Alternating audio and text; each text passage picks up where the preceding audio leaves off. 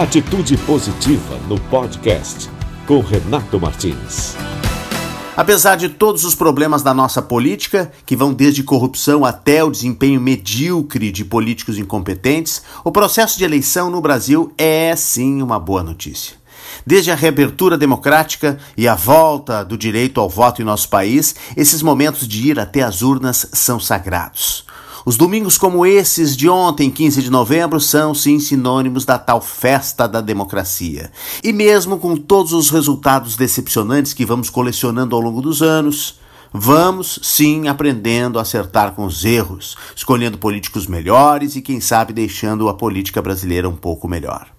O fato de termos migrado para o voto eletrônico desde os anos 90, com muito sucesso, nos dá orgulho como país.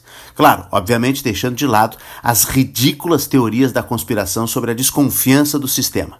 Nossas recentes eleições são prova de um grande percentual de êxito e tranquilidade, cada vez maiores, tanto para autoridades, candidatos e principalmente para os eleitores. As etapas de preparação, votação, apuração e divulgação dos resultados têm sido um sucesso e dado um show de agilidade e presteza, se a gente for comparar com países que ainda estão na era da cédula em papel, como os Estados Unidos, a julgar pela recente e tumultuada eleição deles. Sim, apesar da falha na apuração e divulgação dos votos que tivemos nessa eleição municipal de 2020, que foi explicada pelo Tribunal Superior Eleitoral como um problema puramente técnico, atrasando em muitas horas o resultado final, sim, a eleição brasileira ainda não perdeu o brilho. Vejam que há grandes vantagens numa tecnologia bem aplicada e utilizada pela Justiça Eleitoral. Eu, por exemplo, depois de muitos anos, votei neste ano em outra sessão. A biometria da Justiça Eleitoral atualizou meu endereço automaticamente e me trouxe de volta ao coleginho no bairro Menino Deus, em Porto Alegre, que fiz o meu jardim de infância em meu primeiro ano.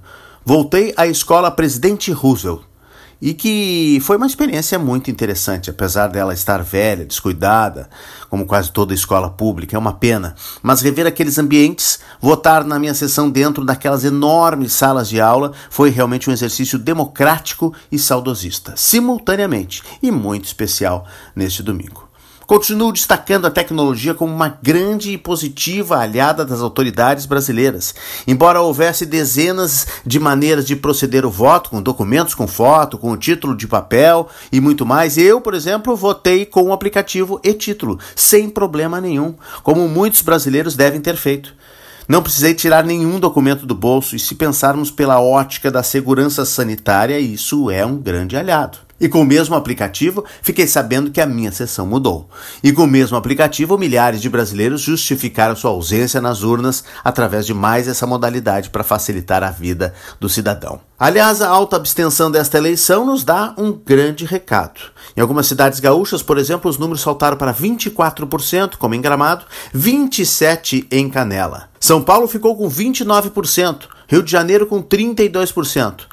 Porto Alegre, capital gaúcha, atingiu 33%, uma das mais altas do país, e foi um recorde nos registros de ausência de eleitores nas urnas por aqui. Só podemos crer que a decepção com a política somada ao medo do coronavírus pode ter deixado mais gente em casa.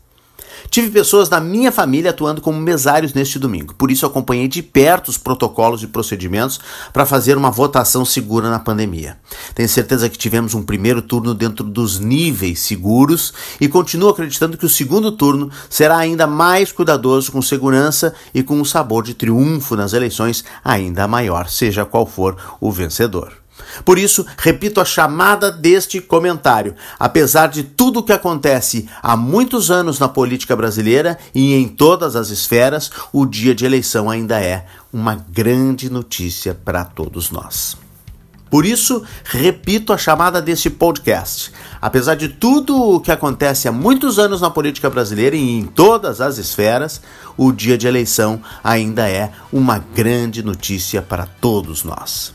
Se você quer mais conteúdos positivos, acesse o nosso site redeatitudepositiva.com.br. Lá estão todas as nossas redes sociais. Siga a gente e também nos dê feedback, curta e compartilhe.